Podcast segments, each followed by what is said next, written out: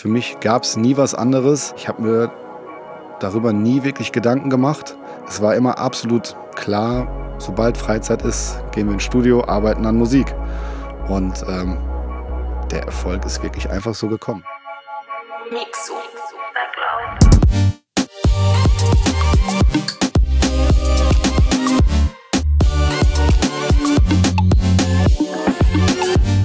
Bevor wir starten, muss ich eine Sache loswerden. Und zwar erstmal danke für die Einladung. Gerne. Falls ihr euch fragt, dass der Ton heute besonders gut ist, wir sind äh, im Studio in Berlin. Hoffen wir es mal, ne? Noch, äh ja, liegt jetzt an dir. Also wenn nicht, musst ja, du dich da rechtfertigen. Ich einen Fehler gemacht. Genau. Ja. Aber sieht alles ganz gut aus bis jetzt, glaube ich. Top. Und dann habt ihr ganz aktuell vor ein paar Tagen Auszeichnung für Sehnsucht zusammen mit Tilo erhalten. Genau. Knapp 114 Millionen Streams allein auf Spotify für den erfolgreichsten oder das erfolgreichste Werk 2022. Genau, genau. Dafür erstmal ein dickes Glückwunsch. Dankeschön. Danke, danke. Du warst ja krank, hast du trotzdem ein bisschen was davon mitnehmen können? Oder? Ja, ich habe es von zu Hause aus im Livestream geguckt. Ja. Äh, da hat die GEMA mittlerweile ganz modern so einen Livestream, den man sich anschauen kann. Ähm, ja, war ein bisschen schade. Ich war aber schon zweimal auf dieser Veranstaltung, von daher wusste ich um, ungefähr, wie es abläuft und dann ähm, über den Livestream irgendwie mitzugucken, dann äh, war man irgendwie wie mit dabei. Also ja, cool. es hat schon gepasst. Ihr habt 2021 mit Futura euer erstes Album rausgebracht. Und dabei waren unter anderem auch Chamule, den ihr schon seit Anfang an aus Essen, auch aus eurer Zeit kennt, auch Wesel. Und es ist ja so ein bisschen so ein persönlicher Song, der auch sehr von der Anfangszeit erzählt. Mhm. Unter anderem mit der Line. Wenn ich zurückblick, fing es an mit deinem Traum. Seit 2017 haben wir dran geglaubt. Heute stehe ich im Blitzlicht, denn alle Pläne gingen auf. Wann ging denn bei dir der Traum los? Kannst du dich noch daran erinnern? Auch schon ganz, ganz früh. Also ich glaube, mein erstes Release, das ich hatte, professionelles, sage ich jetzt mal, war schon 2007. Äh, schon ewig lang her. Aber selbst davor habe ich eigentlich immer Musik gemacht. Also ähm, das ist, wenn ich so zurückblicke, immer so ein kranker oder so ein krasser Bestandteil meines Lebens gewesen, dass dieser Traum eigentlich immer da war. Ähm, ich kann mich an gar keine Zeit zurückerinnern, wo das nicht irgendwie der Traum war. Ähm, ich habe das allerdings nie aus so einem Business-Aspekt gesehen, gerade in der Jugend natürlich überhaupt nicht, dass man irgendwie daran denkt, oh, ich möchte auf einen Platz 1 Song, ich möchte ein Label haben, ich möchte diese Moves machen. Ich wollte einfach immer Musik machen und ähm, dass es dann so groß geworden ist, ist einfach die, die logische Entwicklung, glaube ich, nur gewesen. Wie hat sich das, du, hast ja gerade schon gesagt, du hattest ja schon viele erfolgreiche Projekte auch schon davor. Ja. Ihr habt ja 2017 dann so das erste Mal zusammen mit, oder du zusammen mit MacLeod an dem ja. ähm, Hitman-Album gearbeitet von Wesel. Genau. Wie war so die Zeit davor? Also wie hat sich das dann bis dahin entwickelt? Ach so, ja, wenn du das meinst, also ähm, genau ab 2017 kam, wurde dieser oder wurde dieses Vorhaben zum Traum, selbst Musik rauszubringen als Künstler, sag ja. ich mal, als Artist. Das stimmt natürlich. Ähm, in all den Jahren hat man so eine, war man immer in der Rolle des Produzenten, mhm. die natürlich äh, überhaupt nichts Schlechtes ist. Im Gegenteil, das, wir sind Musikproduzenten, mhm. das ist unsere Identität. Aber wir haben gerade, ähm, wie du schon angesprochen hast, bei dem Album mit Wasel, haben McLeod und ich zum ersten Mal richtig so als Team zusammengearbeitet. Und da ist uns aufgefallen, dass ähm, McLeod teilweise an den Texten mitschreibt, ich immer mehr in Arrangements reingehe. Wir für den, mit dem Künstler zusammen die Singles auswählen, teilweise in Videoplanung reingehen. Das heißt, wir haben immer mehr gemerkt, ähm, nur den Beat zu machen, ein Künstler macht was drauf und wir machen das dann fertig, das reicht uns nicht mehr. Sondern wir haben gemerkt, dass wir diese kreative Arbeit um so ein Projekt, um so einen Song auch äh, total mögen. Und ähm, ja, das war dann der Startschuss zu sagen, vielleicht können wir das auch mal mit so einem Album, eigenen Album irgendwie hinbekommen. Und ja, das war auf jeden Fall der Startschuss, kann man sagen. Du hast ja äh, McLeod, glaube ich, auf einer, auf einer Feier damals mal kennengelernt. Ja. Da habt ihr ja dann so angefangen, schon mal so ein bisschen miteinander Musik zu machen. Ja. Was hast du damals an ihm geschätzt, was er so vielleicht bis heute mitgenommen hat? Also weswegen es auch heute einfach funktioniert? Ja, das, ähm, obwohl wir kommen ja beide aus Essen, das ist jetzt keine kleine Stadt. Ich glaube, Essen äh, ist irgendwie eine Top Ten der größten Städte Deutschlands. Aber ich habe mich, ähm, obwohl ich jetzt nie von mir damals gedacht habe in der Jugend, dass ich irgendwie besonders stark bin in dem, was ich da tue, ist dann schon relativ schnell klar geworden, dass es so viele Leute nicht gibt, die das ähnliche Hobby teilen. Und ähm, selbst die Leute, die es gab, da hat sich dann doch gezeigt, dass es bei den meisten eher so ein Lifestyle-Ding ist. Die gehen, wollen im Studio Party machen. Ähm, ja, das ist so ein Ding, ein paar Tage in der Woche. Und ich habe schon bei mir gemerkt, ich bin halt jeden Tag im Studio und sehe das ein bisschen ernster vielleicht als die meisten. Und dann merkt man, so viele Leute, die es auch so ernst meinen in der eigenen Stadt oder in der eigenen Community, gibt es dann doch nicht. Und da war McLeod, glaube ich, so der erste, wo ich gemerkt habe, ähm, auch wenn er damals vielleicht äh, technisch noch gar nicht weit war, ähm, wie andere Leute, ist es ihm schon sehr, sehr ernst. Hm. Und das hatte ich eigentlich äh, zum ersten Mal äh, so das Gefühl, dass ich so jemanden getroffen habe in Essen. Ich meine, äh, mittlerweile gehört er zu den erfolgreichsten Produzenten Deutschland, würde ja. ich sagen. Hab die Hip-Hop-Branche mitgeprägt. Und es gibt ja so viele, die den Traum haben, Musik zu machen. Ähm, die schaffen es aber nicht. Ja. Nicht mal davon auch annähernd irgendwie auch zu leben. Sind das dann so die wichtigen Eigenschaften, die dich dahin gebracht haben, oder auch McLeod, dass ihr es geschafft habt? Also wie gesagt, ähm, das war bei uns nie ein großer Plan. Ähm, wir sind beide, glaube ich, keine besonders guten Geschäftsmänner, äh, so im klassischen Sinne. Wir wollten nie irgendwelche Firmen gründen oder sowas. Und auch so dieser ähm, Erfolg jetzt nur als Musikproduzent, ja, ich, ich weiß, ich kann es gar nicht genau sagen. Wie ich gerade schon meinte, für mich gab es nie was anderes. ich habe mir darüber nie wirklich Gedanken gemacht. Das war immer wie, als, wie das Normalste der Welt, dass wir aufstehen. Klar, wir mussten teilweise zur Schule, ähm, Ausbildung machen, solche Sachen. Aber es war immer klar, sobald Freizeit ist, gehen wir ins Studio, arbeiten an Musik.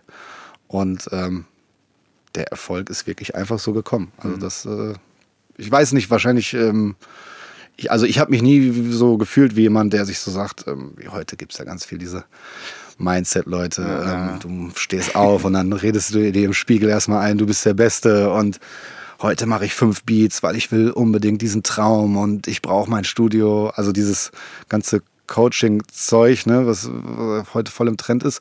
So war es nie. Es war immer absolut das Normalste der Welt, dass wir einfach arbeiten und der Rest kam irgendwie. Hattest du dann irgendwie noch andere Ziele? Wenn du jetzt auch sagst, du hast eine Ausbildung gemacht, was, was war das für eine Ausbildung? Das war eine Ausbildung zum Mediengestalter Bild und Ton. Ähm, lag natürlich nahe, ähm, weil es schon so ein bisschen mit der Musikproduzententätigkeit einhergeht. Vor allem in dem Betrieb, äh, wo ich gearbeitet habe. Die haben ähm, Radiowerbung produziert. Und äh, ja, da war ich dann schon relativ fit, als ich da angefangen habe. Mhm. Also eine richtige Ausbildung habe ich da nicht wirklich genossen, sondern habe da eigentlich drei Jahre lang gearbeitet ja. mit dem, was ich eh schon konnte. Ähm, nee, aber auch sonst. Ich hatte nie wirklich Ziele, Träume oder irgendwie sowas, wo ich immer gesagt habe, dafür mache ich das. Ähm, McLeod und ich kommen, glaube ich, aus so einer typischer, typischen Arbeiterschicht. Ähm, wo es, glaube ich, der ganz normale Traum ist, es mal ein bisschen besser zu haben als ähm, die Eltern oder gerade die Großeltern haben immer noch aus dem Krieg erzählt, so wie irgendwie ähm, ja, um Schokolade gebettelt haben. Also solche alten. Stories halt ja, von den Großeltern. Ja. 10 Cent für äh, 10 Pfennig fürs Ticket bekommen, ja. sind aber fünf Stunden gelaufen, haben sich dann ein bisschen Schokolade gekauft. Also wirklich so arme Leute-Geschichten. Ähm, wobei ich sagen muss, ich habe mich nie, nie arm gefühlt. Im Gegenteil. Also ich glaube, das ist typische ähm, Arbeiterschicht immer gewesen. Ähm, aber man merkt es dann doch schon, dass man Freunde hat, die alle aus der ähnlichen Schicht kommen und man merkt auf jeden Fall, dass man nicht, nicht wohlhabend ist. Ja. Das kriegt man schon mit. Und äh, der, der typische Traum daraus, irgendwie, den hat, glaube ich, jeder so damals gehabt. Und ähm, dass es mal daraus entstehen kann, war auch nie so wirklich ähm, oder so, so, so klar, dass wir gesagt haben, boah, wir machen das jetzt, um dann mal uns ein fettes Auto zu holen. Mhm. Aber klar, dieser amerikanische Traum, gerade im Hip-Hop, ist natürlich allgegenwärtig. Ne? Ja. Und wann war so der Punkt, als du von der Musik leben konntest? Ähm, das war ein sehr fließender Übergang. Ähm, ich weiß noch, wo ich den ersten fetten Paycheck bekommen habe, wie man so sagt. Das waren, glaube ich, damals ähm, für zwei Beats jeweils 350 Euro. Da habe ich dann 700 Euro bekommen. Das war damals echt viel Geld. Für wen war das? Äh, Snagger und Pillard. damals noch. Okay. Ähm, die waren damals bei Sammy Deluxe gesigned. Mhm. Und äh, dann gab es zum ersten Mal so richtig Geld und ja. ähm, sind wir auch direkt verknallen gegangen. Da habe ich echt wie so ein Millionär gefühlt. Ähm, aber dass man wirklich davon leben kann, war so ein fließender Übergang, weil ich nach meiner Ausbildung in dem gleichen Betrieb noch gejobbt habe. Okay. Ähm, ich hatte da relativ schnell die Studioleitung inne als mhm. Auszubildender. Die haben sich dann nicht wirklich um Nachfolger gekümmert. Und dann konnte ich danach so ein bisschen als Freiberufler da nehmen, was ich wollte. Ähm, habe dann da irgendwie Teilzeit, Teilzeit gearbeitet, nebenbei immer ähm, halt klar das Musikding gemacht. Ja, und dann äh, war es am Anfang mehr schlecht als recht und ging dann so langsam bergauf mit dem finanziellen. Okay.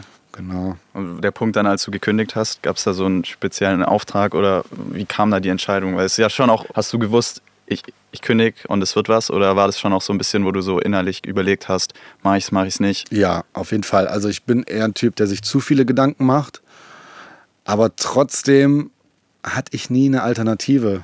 Also ähm, klar, man überlegt dann so und stellt sich irgendwelche Finanzpläne auf und äh, überlegt die mal mit den Eltern zusammen, wie das alles so laufen soll.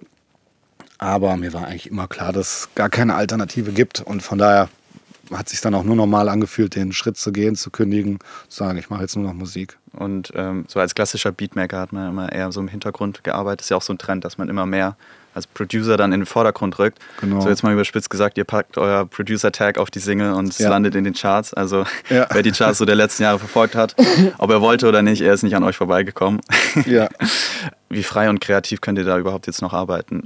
Ey, tatsächlich ist das ähm, in dem, in, also in dieser Branche, in der wir sind, haben wir uns schon irgendwie so einen Teil erobert, der komplett frei ist man denkt das ja immer so, dass so die, diese, dieses klassische Bild von dem Major-Labels, die einen im Nacken sitzen, da sitzt der Plattenboss und der sagt, das muss die Single werden und komm, macht noch mal ein, ein, ein Song für die Ladies oder so, das typische Klischee. Aber ganz im Gegenteil, ähm, wir können eigentlich total frei arbeiten. Äh, uns redet überhaupt keiner rein, weder vom Label noch von irgendwo. Ähm, und ich sehe es manchmal, wenn ich so ein bisschen mehr so, wenn wir mehr so Pop-Projekte angehen, es gibt ja immer noch auch in Deutschland diese klassische A-Pop-Liga, sag ich mal. Da hast du dann schon WhatsApp-Gruppen, wo auf einmal der ähm, Labelchef mit drin sitzt, das Management und vier, fünf Leute äh, streiten sich auf einmal darum, wie der Song zu klingen hat und ähm, dass man da doch mal bitte noch einen neuen Verse schreibt und das gefällt uns noch nicht. Und da merke ich dann auch immer, boah, das, das liegt mir gar nicht. Also dieser ähm, ähm, nennt man das einfach ähm, ja, Zuarbeiter oder ähm, nee, wie sagt man denn? Ähm, einfach den, den, jemand, der den Job erledigen soll. Ja. Ähm, das sind wir zum Glück gar nicht, sondern wir machen immer unser Ding. Ja. Wir entscheiden eigentlich alles. Ähm, und diese Selbstständigkeit, sich erarbeitet zu haben oder erhalten zu haben, ist, glaube ich, echt ein großes Glück. Aber macht man sich nicht auch selber, ich meine, wenn man so oft in den Charts gelandet ist, macht man sich nicht auch selber vielleicht so einen Druck mit der Zeit, dass man so die Erwartungshaltung an sich selbst auch einfach weiterhalten will. Klar, also ähm, die Entscheidungen, die wir treffen, sind auf jeden Fall von Erfolgsdruck ähm, auch geprägt, muss mhm. man einfach sagen. Ich glaube, wenn man nur das machen würde, was man zu 100 Prozent immer selber fühlt, dann würde man wahrscheinlich ganz absurde Musik teilweise auch machen. Mhm. Also wir haben schon den Anspruch, dass das auch gut ankommt.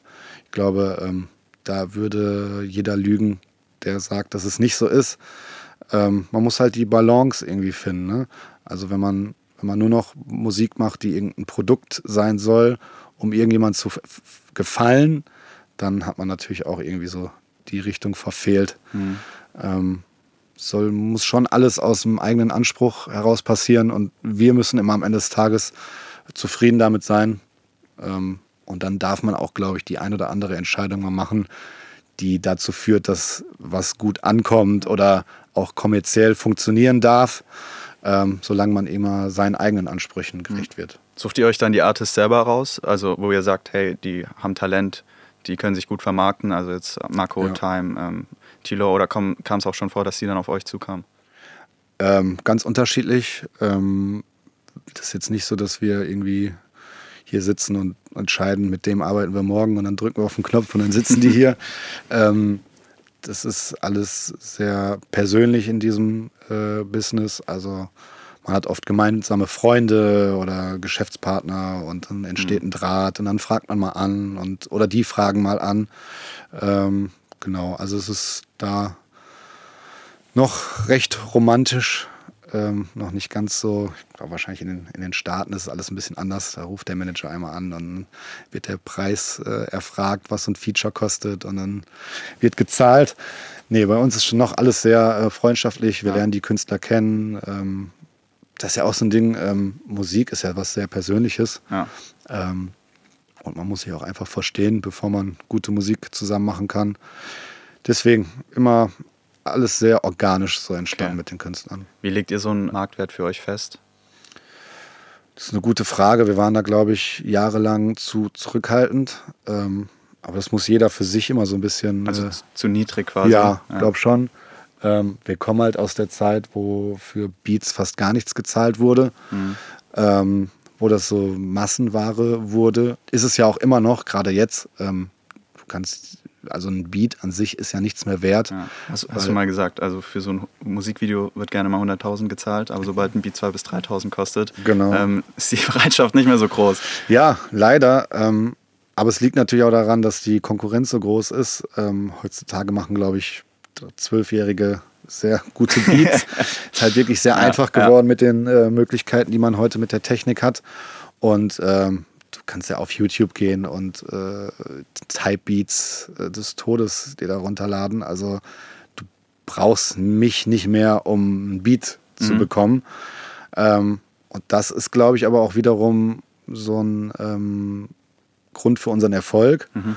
weil wir halt irgendwann gemerkt haben, okay, wir sind nicht nur Beatmaker, sondern wir verstehen es dem Künstler im Studio ähm, zu ja, in, in, in, eine Richtung an, der Hand zu, an die Hand zu nehmen, ähm, zu begleiten, das Beste aus dem Künstler rauszukitzeln, sage ich mal. Okay. Und das ja. ist, glaube ich, viel wichtiger als der Beat am Ende des Tages, weil auch der, der Konsument, der die Musik hört, der hört ja nicht den Beat. Klar, es gibt mal einen Song, wo du sagst, boah, dieser Beat, der gefällt mir unfassbar gut, aber am Ende des Tages hörst du ja einen Song. Ja. Und deswegen, der Song muss stimmen. Okay. Wenn ihr, ihr habt ja auch so ein paar Producer gesigned, also jetzt zum Beispiel Barsky oder ähm, ja. wie viele habt ihr da insgesamt? Also aktuell sind es Barsky, Sizzy, Dietz, Tilia, Henrik kommt jetzt neu dazu.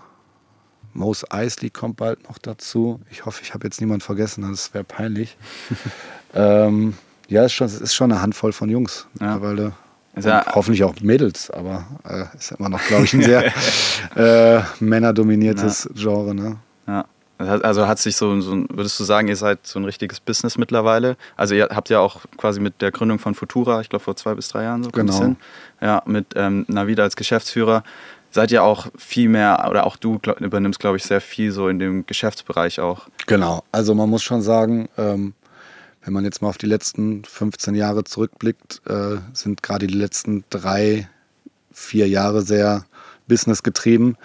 Ähm, während wir die, die Jahre davor halt wirklich Musikproduzenten waren und uns da erstmal so versucht haben zu beweisen, äh, haben wir jetzt schon in den letzten Jahren daraus ein Business gemacht. Ähm, wir haben zum einen ähm, Futura als Label, wo wir uns selber rausbringen, wo wir aber auch ähm, jetzt unseren ersten Künstler gesigned haben. Da freuen wir uns sehr drauf dieses Jahr. Ich äh, nehme mal an, dass du dazu noch nicht viel sagen kannst, oder kannst du jetzt schon? Kann ich schon sagen, aber ähm, nee, eigentlich macht es mehr Sinn, wenn wir das alles ein bisschen vorbereiten und dann auch mit dem großen Knall rauskommen. Äh, Wäre mir lieber, genau. Ähm, und darüber hinaus gibt es halt noch unseren Verlag, mhm. ähm, die Edition Krei. Krei, weil wir aus Essen Krei kommen. Das ist ja immer unser ja. Äh, unser Gebiet gewesen. Und genau, das Musikverlag beziehungsweise eine Edition angedockt an Major, äh, wo wir Produzenten ja. sein, äh, Songwriters sein und die fördern, supporten. Ja, cool. Genau. Wie hat sich dann so dein Arbeitsalltag dadurch verändert, dass du jetzt dich nicht mehr rein nur aufs Musikmachen konzentrieren kannst? Also ich hoffe, dass er sich darin hingehend noch mehr ver verändert, mhm. weil jetzt gerade ist es schon eine krasse Doppelbelastung. Also wir mhm. machen immer noch so viel Musik, plus haben diesen ganzen Business-Aspekt dabei. Und das Ziel ist schon in den nächsten Jahren, dass ich immer weniger im Studio bin und mich mehr auf den Business-Teil äh, konzentrieren kann. Weil ich habe gemerkt, das sind wirklich zwei komplett verschiedene ähm, Bereiche. Mhm. Ich habe auch das Gefühl, das ist irgendwie, man sagt, es gibt doch so, so ähm, Forschungen, wo, wo gewisse Aktivitäten verschiedene Gehirnhälften ähm, ansteuern, ja, oder? Ja, ja ähm, und ich habe es nie überprüft oder messen lassen, aber ich bin mir ganz sicher, dass dieses Kreative einen komplett anderen Teil in meinem Kopf irgendwie beansprucht als der ganze Business-Part. Ja. Und ich habe gemerkt, wie ich das überhaupt nicht hinkriege, das irgendwie zu vermischen. Also okay. Also ich kann nicht Musik machen und dann kurz mal rausgehen und ein paar ähm, Calls haben und ja. Entscheidungen treffen und dann wieder reingehen, Musik machen. Ja. Und deswegen äh, ist das eigentlich gerade so die größte Aufgabe bei uns in der Firma, das so zu strukturieren, mhm. dass wir Zeiten haben, wo wir uns wirklich um, ums Geschäft kümmern ja. und Zeiten haben, wo wir dann wirklich nur kreativ sein können ja. und wirklich wieder Musikproduzenten sein können. Und da hilft uns der Navid extrem bei, weil er das Ganze so ein bisschen koordiniert. Ja ja, das ist gerade so unsere größte Aufgabe, würde ich ja, sagen. Habe ich ja selber schon mitbekommen. Montag ist Office-Tag. Genau, Montag genau. ist Office-Tag. da geht gar nichts äh, Musikalisches. Ja. Heute, siehst du ja, heute ist Dienstag. Wir sitzen hier. Äh, Podcast-Tag. Äh, Podcast-Tag und gleich wieder Musik. Das heißt, äh, ja, ist schon nicht einfach. Woran arbeitest du gerade? Gerade arbeiten wir tatsächlich an unserem Live-Set. Ähm, ist auch noch so ein Ding, das sich dieses Jahr zum ersten Mal ändert. Ähm, wir werden live auftreten. Mhm. Ähm, war auch so ein Schritt, den wir lange überlegt haben, nie wirklich durchgezogen haben und dieses Jahr passiert es dann. Und äh, genau, da arbeiten wir unser, an unserem Live-Set, ähm, schneiden ein paar Sachen zusammen, machen Live-Versionen von den Songs. Wir wollen ja also, ähm, wir treten als DJ-Set auf ja. im klassischen ja. Sinne, aber wollen auch jetzt nicht nur Play drücken mhm. und ein paar Songs ineinander mischen wie im Club, sondern ein bisschen Show wollen wir schon machen. Ein ähm, paar Remixe von unseren eigenen Songs, ein paar besondere Versionen, ein paar Sachen, die auch live passieren. Also wir ja. haben so ein, äh, so ein Sampler mit und spielen ein paar Drums ein. Ja, mega. Ja. Ich habe schon gehört, leider nicht in Hamburg. Genau, habe ich gerade auch gehört. Ja, müssen wir aber dann zu euch kommen. Genau. Der Weg lohnt sich bestimmt. Gell? Ja, auf jeden Fall.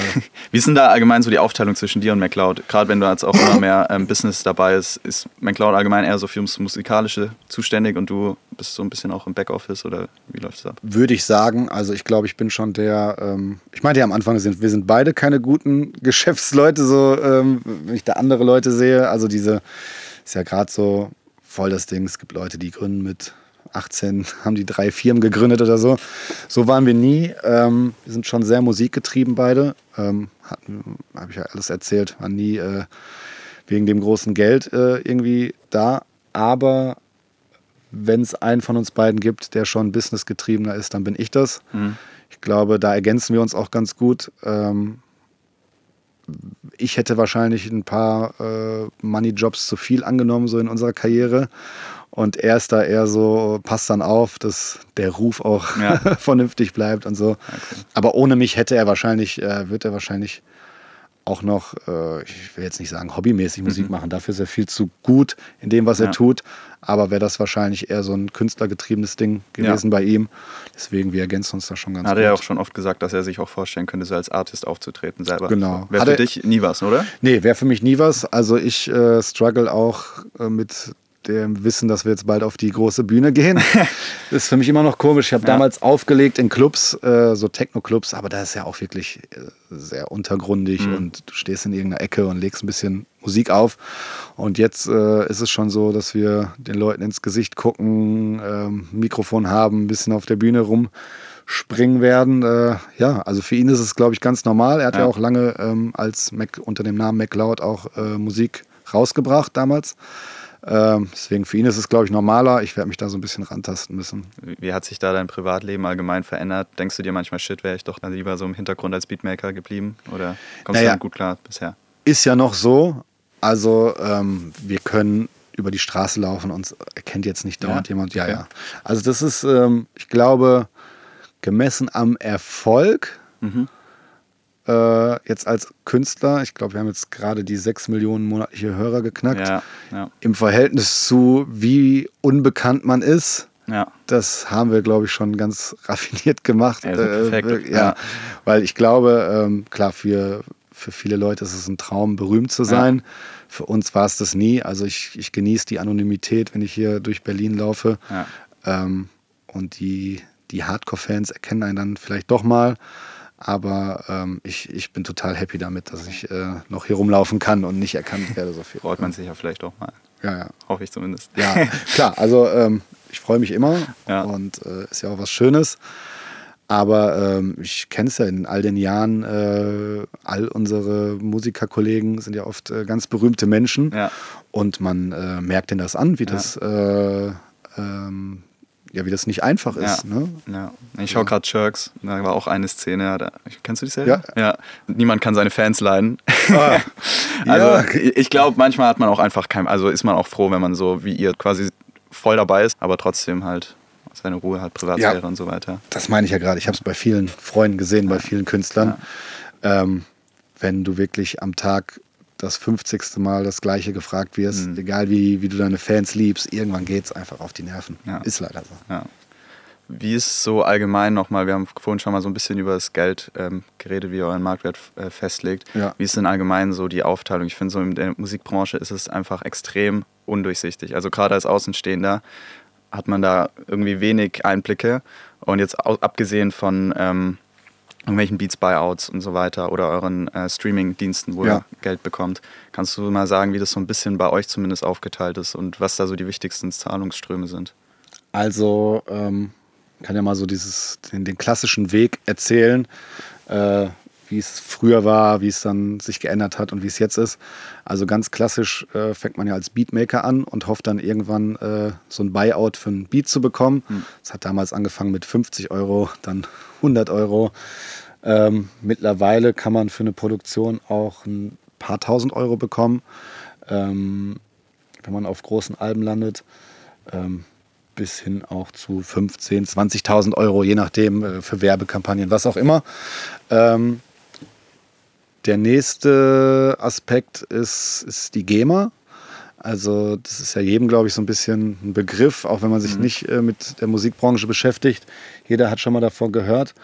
Die GEMA sammelt im Endeffekt immer das Geld ein, das, das dafür gezahlt wird, wenn Musik, ähm, wenn mit Musik aufgetreten wird, wenn Musik irgendwo gespielt wird. Heißt, ähm, wenn Musik im Radio läuft, auf Veranstaltungen, wenn jetzt in irgendeiner Bar, die lä- lässt Radio laufen, dann muss die dafür GEMA zahlen. Und all dieses Geld wird eingesammelt, von Streaming zum Beispiel auch, Streaming, CD-Verkäufen. Überall wird dieses GEMA-Geld eingesammelt und dann an die Autoren ausgeschüttet. Und das ist dann so der, der nächste Bereich, womit man als Musikproduzent Geld verdienen kann. Wie ist da so die prozentuale Aufteilung zwischen Künstler, also Artist und ähm, quasi, wenn ihr so als Autor dabei seid? Also der Song, ähm, da geht es wirklich um das Werk, also wie das, wie das Werk ähm, geschrieben wurde und komponiert wurde. Da unterteilt man in Text und Musik. Ähm, meistens bekommen die Produzenten oder derjenige, der das, der das Stück komponiert hat, äh, den Musikanteil und der Songwriter bekommt den Textanteil. Das ist ungefähr 50-50, nicht ganz. Gibt es auch Sonderregelungen drüber, geht vielleicht auch jetzt schon zu tief ins Detail. Genau, und da teilen sich dann eigentlich der Textdichter und der Kompo, äh, Kompo, Komponist? Komponist, Ja. genau. Äh, Zählt schon so viel. Ähm, Komponist teilen sich das da. Ähm, genau, und dann liegt es halt daran, wie viel der Song gestreamt wurde, wie viel ähm, der Song im Radio lief, Ja. wie viel der Song irgendwie im Fernsehen lief. Ähm, der nächste Punkt, womit man Geld verdienen kann als Musikproduzent, sind dann die sogenannten Punkte. Das sind Prozente am Song. Also man verkauft ja quasi den Beat an ein Label, das diesen Beat dann als Song veröffentlicht. Und ähm, an, diesem, an dieser Veröffentlichung kann man Punkte haben.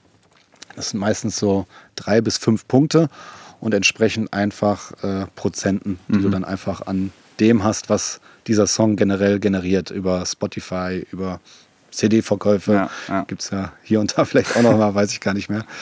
Ähm, genau, das ist so das Letzte. Und ähm, wo du dann natürlich auf die bessere Seite kommst, ist, wenn du wirklich die Musik selber rausbringst, mhm. als Label dann. Ne? Und dann, dann wird es halt nochmal ganz anders. Habt ihr selber auch schon, also ist ja die Reichweite groß genug, dass ihr selber auch Werbedeals habt? Also jetzt abgesehen mal von AMG, sprechen wir gleich nochmal drüber. Genau. Also wir haben hier und da mal kleinere Sachen gemacht, aber ähm, das ist zum Beispiel so ein Negativaspekt ähm, aufgrund unserer nicht so großen Bekanntheit. Mhm. Ich glaube, ähm, teilweise irgendwelche Instagram-Influencer haben bessere Werbedeals als wir, weil man die halt kennt, auch wenn sie nicht wirklich erfolgreich sind. Und äh, genau, das ist so ein bisschen so ein Nachteil natürlich. Ja. Ähm, für die Werbetreibenden ist es weniger wichtig, wie erfolgreich wir jetzt ja. mit unserer Musik ja. sind, sondern da geht es äh, primär erstmal darum, wie bekannt ist dein Gesicht, ähm, wie viele Menschen erreichst du. Mhm. Und da sind wir natürlich dann noch nicht so groß. Okay. Ja, spielt euch dann ja voll in die Karten, dass Hip-Hop irgendwie immer so mehr Hand in Hand geht mit Großkonzernen.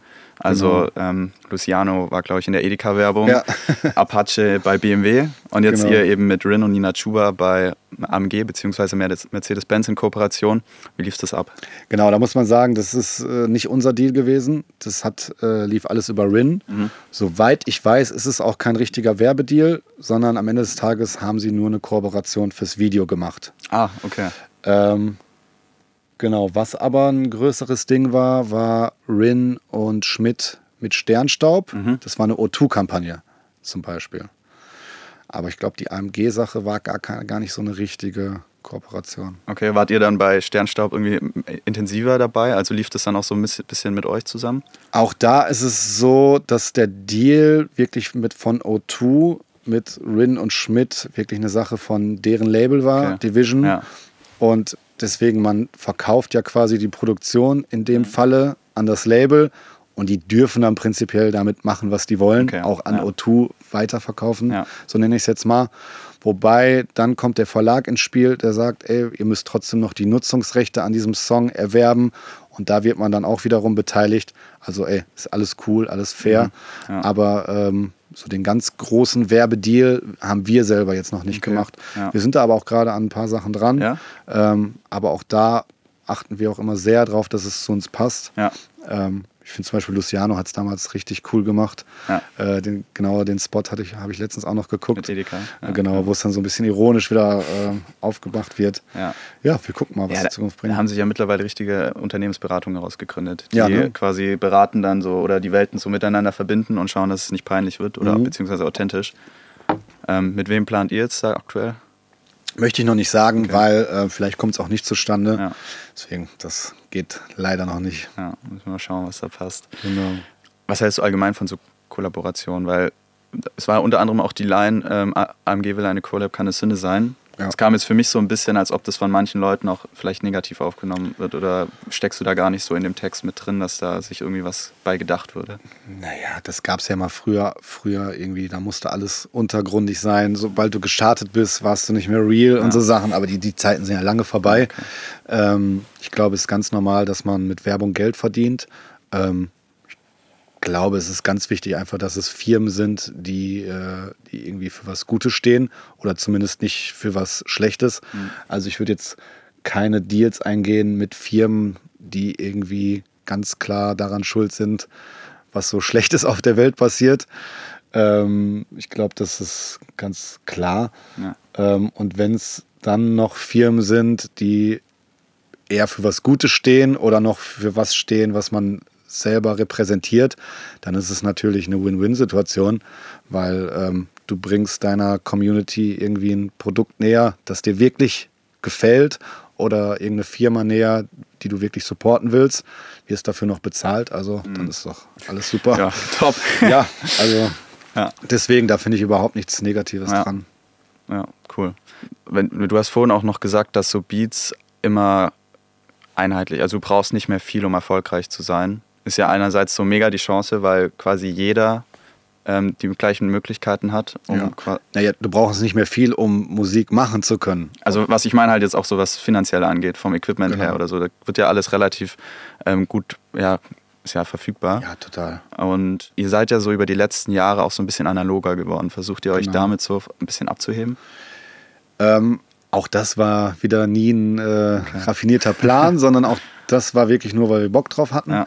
Ähm, Habe ich ja erzählt, wir kommen beide aus so Schichten, wo es niemals möglich gewesen wäre, irgendwie damals teures Equipment sich zu leisten mhm. oder so. Ähm, zum Glück sind wir dann, äh, sind wir gerade so in diese Anfangszeit von äh, Computermusikproduktion ähm, reingeschlittert, wo es dann auch für uns schon finanziell möglich war, Musik zu machen. Ja. Weil wenn man jetzt mal irgendwie auf die 70er, 80er oder so guckt, da musste man sich äh, erstmal einen dicken Kredit aufnehmen, um dann in irgendwelche Studios mhm. zu gehen, um sein Demo-Tape aufzunehmen. Die Zeiten haben wir zum Glück auch nicht mehr mitgemacht. Ähm, aber das deswegen so ähm, jetzt haben wir gerade die Möglichkeit finanziell uns so ein bisschen alte Kindheitsträume zu erfüllen, ja. die damals vielleicht nicht möglich waren. Haben uns ein bisschen analoges Equipment geholt, mhm. Synthesizer. Ähm, ja, macht Spaß. Also es ja. ist mehr so ein Ding, dass man einfach irgendwie sich selber damit ein bisschen pleasen will. Ja, jetzt zieht ihr auch aktuell um, ne? Hast du vorhin erzählt? Genau. Neues Studio. Wir bauen jetzt äh, große Studios hier in Berlin. Ähm, auch so eine Sache. Studios sterben ja prinzipiell eher aus, zumindest die ganz großen. Also keiner braucht mehr diese riesigen Studios mit den großen Mischpulten und so. Genau die sterben ja aus. Ähm, trotzdem glauben wir, dass ein schönes, mittelgroßes, gutes Studio immer noch wichtig ist, weil ähm, klar, jeder kann in seiner Küche zu Hause heutzutage Musik machen mhm. und das ist auch, wie du gerade meintest, das ist total der Vorteil, dass es irgendwie kein, keine finanzielle Hürde mehr gibt für Kinder, ähm, die Bock haben, Musik zu machen. Irgendwie, ey, mein, meine Mama kann sich das nicht leisten, ich kann keine Musik machen. Das gibt es, glaube ich, nicht mehr zum Glück. Ähm, aber für Leute, die das Ganze irgendwann schon so professioneller angehen, ist es, glaube ich, immer noch eine schöne Sache, in ein gutes, mhm. schönes Tonstudio mhm. zu gehen. Ja. Deswegen, wir glauben da nach wie vor dran. Okay. Ist da Berlin so eine strategische Wahl oder habt ihr einfach Bock? Also lebt ihr einfach auch gerne in der Stadt? Ist auf jeden Fall eine strategische Wahl. Ähm, vor ein paar Jahren gab es schon noch mehr Städte. In Hamburg ging was, in Frankfurt ging was, Ruhrpott auch, Düsseldorf, Essen. Aber jetzt gerade ist es schon wieder okay. sehr Berlin ja. getrieben, die ganze Musikindustrie. Deswegen, also dieses Studio ist auch ein krankes Investment, was wir da machen. Ähm, das geht, glaube ich, nur in Berlin. Okay. Ja. Wie ist es dann, wenn ihr zurück nach Essen kommt ab und zu mal? Also seid ihr da überhaupt noch? Und wenn ja, ist, seid ihr dann Mixo McCloud oder seid ihr dann, ist es noch alles sehr familiär dann da? Hm, ist es noch sehr familiär. Wir sind natürlich Mixo McCloud für die Leute, die uns von damals kennen. Ähm, ich weiß es aber auch nicht, wie jetzt, ob man uns in der Stadt, wenn man da jetzt irgendwie Mitte 20 ist, ob man uns da jetzt als irgendwelche Stars kennt. Ja. Ähm, auch in Essen laufe ich rum und äh, mich spricht niemand an. Ähm, kann ich dir gar nicht so genau sagen. Man ist immer noch öfters da, wegen mhm. Freunde, Familie. Ja. Wir haben immer noch ein äh, Tonstudio da, ein kleines, das wir betreiben in mhm. Essen-Krei. Mit auch zum Glück noch echt äh, Freunden von früher, mit denen man so angefangen hat, Musik zu machen. Cool. Die sitzen da teilweise immer noch und arbeiten einfach aus Liebe zur Musik an ihren Sachen und ähm, ja, fühlt sich auf jeden Fall nicht so fremd an, als würde man jetzt irgendwie in so eine Stadt zurückkommen, ja. den, dem, wo man den Rücken gekehrt hat oder mhm. sowas. Ganz im Gegenteil. Ja. Also okay. total familiär. Ja. Und dann hast du wahrscheinlich mitbekommen, äh, Nina Chuba war neulich bei Hotel Matze im Podcast. Also mhm. ist ein bisschen viral gegangen, äh, weil da hat sie erzählt, ist total ernüchternd, Du arbeitest dein ganzes Leben auf diesen Traum hin, das, was in den Charts landet. Ja. Ähm, und du hast es dir einfach ganz anders vorgestellt. Also du hast dann zwar kurz dieses High, aber es ist halt dann auch gleich direkt ja. wieder vorbei. So kannst du das, also ich kann es voll gut nachvollziehen, ehrlich gesagt. Wie hast du es immer wahrgenommen? Also bei ihr hätte ich jetzt gedacht, dass sie ja zumindest als Künstlerin, die gerade auch so im Spotlight ist, zumindest noch so ein bisschen diesen ganzen Film mehr mitbekommt. Hm. Wenn du in Deutschland auf einmal so ein A-Promi bist, äh, der auf 1 ist, bist du ja in Shows eingeladen ja. und alle wollen so ein Stück von dir. Ja, aber Kratis, sie hat gesagt, dass wie, also sie war so im Film, es ist irgendwie alles an, an ihr wie vorbeigezogen und sie kann sich gar nicht mehr so erinnern, was da alles passiert ist, weil es so schnell ging, so, ja. so viel auf einmal. Ja, das ist so 100, kann ich hundertprozentig nachvollziehen. Ja. Also äh, bei uns geht es ja auch seit Jahren irgendwie, also wir sind total dankbar dafür. Ja. Die, die, die typische Karriere, sagt man im Musikgeschäft, eine erfolgreiche Karriere hält so fünf Jahre. Und dann geht es auch, äh, dann, das ist so deine Prime und dann geht es auch wieder bergab. wir sind ja zum Glück irgendwie seit 10, 15 Jahren am Start und es geht irgendwie gefühlt immer weiter bergauf. Aber genau aus diesem Grund realisiert man das alles gar nicht. Also es ist einfach, okay, vor zwei Wochen kam der Song, jetzt kommt der Song und was, mhm. wann kommt der nächste Song? Ähm, aber was ich gerade meinte, Nina Schuber hat ja zumindest diesen, diesen Erfolg wenigstens mal richtig spüren können, denke ich mal. Bei uns ist es ja so als Produzenten, wir waren ja in keiner Show oder ja, ja. Uns, wir sitzen wirklich seit zehn Jahren im Studio ähm, und ja, freuen uns, aber das war es dann auch irgendwie. Die Arbeit geht weiter. Ja. Das ist wirklich so. Okay. Ja, wie, hast du dich dann trotzdem irgendwie so über die Jahre ein bisschen verändert? Also ich habe mitbekommen, dass du dich relativ zum Beispiel gesund ernährst. Ich meine, Hip-Hop ist ja schon oft um schnelle Autos, Frauen, Drogen, viel Geld.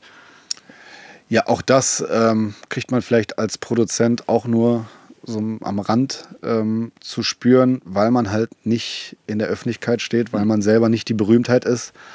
Ähm, ich glaube schon, dass viele junge Künstler, die dann irgendwie so schnell an Geld geraten und an Erfolg geraten, dass sie das komplett den Kopf verdrehen kann. Ähm, ja, aber das war auch nie der Fall, weil bei uns alles sehr langsam kam. Auch jetzt der große Erfolg kommt jetzt irgendwie mit Mitte 30 mhm. und nicht mit Anfang 20. Ähm, ja, und ähm, klar, du hast schon so einen wilden Lifestyle, hatte ja. ich auch jahrelang. Einfach, ähm, sind, man arbeitet meistens nachts, immer bis morgens. Und irgendwann merkt man dann, dass es äh, auch gesundheitlich so ein Ding wird. Und dann muss man einfach sich anpassen.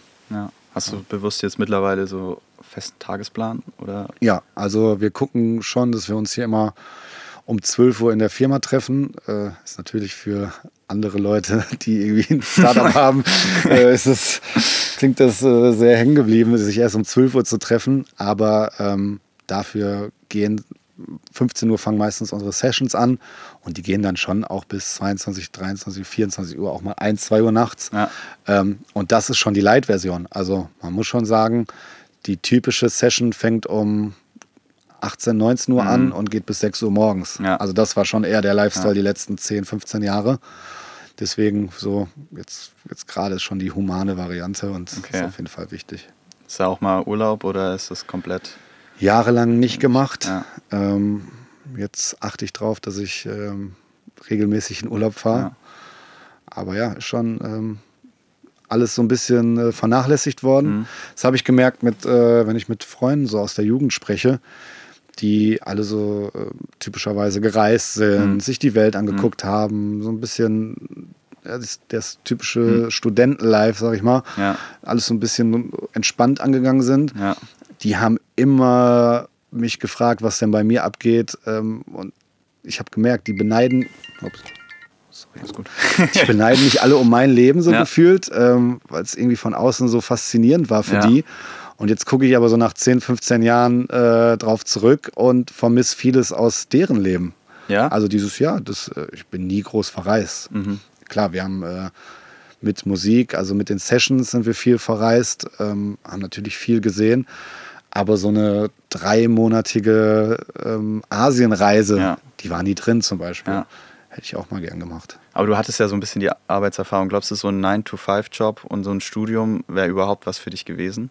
Weil wenn du sagst, du vermisst was, ist ja schon auch ein Luxus, wenn man sich selber einteilen kann. Und Auf jeden Fall. Das kann ich dir auch nicht genau sagen, weil ich es einfach nicht mehr anders kenne. Mhm.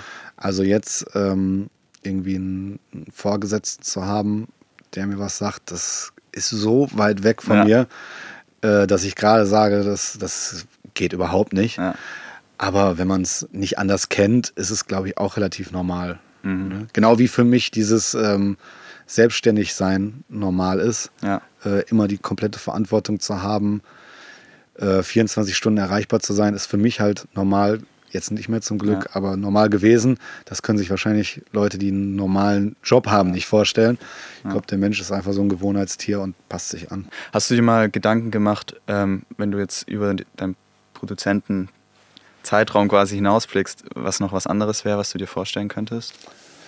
Ja, habe ich mir manchmal vorgestellt. Also ich bin ja so ein Hobbykoch und habe dann immer gedacht, ähm, es wäre so eine Kochausbildung geworden. Aber wenn man sich mal damit beschäftigt, wie so eine Kochausbildung läuft, ist hart. Ja, wäre es ja. wahrscheinlich nichts geworden. weil äh, dieser Luxus irgendwie für, für mich oder ein paar Freunde zu kochen ja. und dann der äh, Star am Abend zu sein. das ist natürlich eine schöne Art von Kochen, aber jeden Abend erstmal äh, drei Stunden Kartoffel schälen und 300 Gänge daraus zu schicken. Ich glaube, das ist dann doch wieder nicht so geil.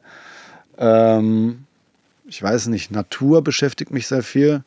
Vielleicht ähm, wäre ich dann doch jemand gewesen, der viel gereist wäre, ähm, viel in der Natur gewesen wäre. Aber ich kann es dir nicht sagen, weil wir, das meine ich ja von vorhin.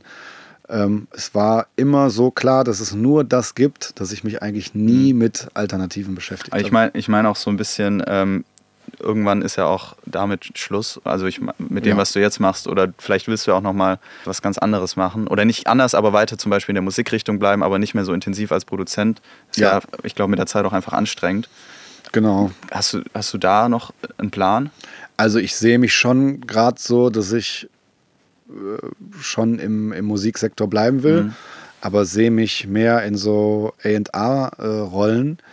Ähm, irgendwie nicht mehr derjenige zu sein, der wirklich die Musik aktiv macht, aber im Hintergrund einfach entscheidet, oh, der Song könnte das noch gebrauchen an dieser Stelle.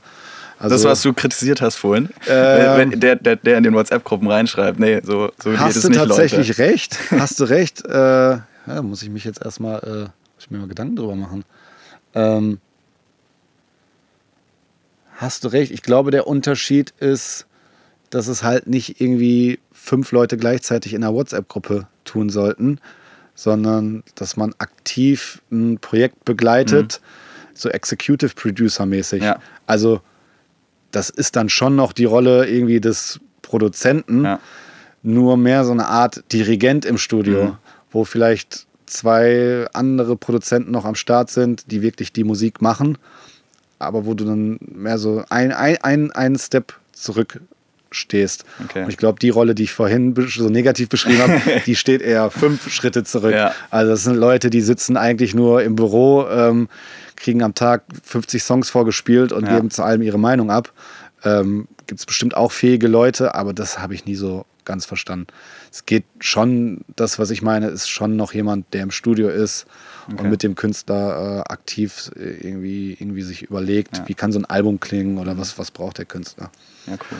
Und darüber hinaus äh, weiß ich gar nicht. Also ähm, ich habe so ein bisschen den Plan, ähm, vielleicht irgendwann mal mir so ein, so ein Jahr zu nehmen, wo ich gar mhm. nichts mache, ähm, nach 20 Jahren Musikkarriere und wo ich dann mal wirklich so überlege, wenn ich jetzt keine Musik mache, was will ich eigentlich da mit meinem Leben machen? Aber diese Frage ist noch zu klären auf jeden Fall. Da bin ich mal gespannt. Ja, cool. Ich auch. Ja. Nee, dann ganz, ganz viel Erfolg auf der Live-Tour. Dankeschön. Oder auf den ähm, ja, Events, sind, wo ihr spielt. Wir sind bei zehn Festivals, glaube ich. Ja. Also so typische Festivals, wo auch äh, 50 andere Acts noch ja, sind. Genau. Und die, die Tour, gucken wir mal, ob das ja, was wird. Ich komme auf jeden Fall, lasse ich mir nicht entgehen. Ja, gerne. Noch viel Erfolg für die Zukunft. Dankeschön, dir auch. Danke dir. Mach's gut. Ciao. Danke, ciao.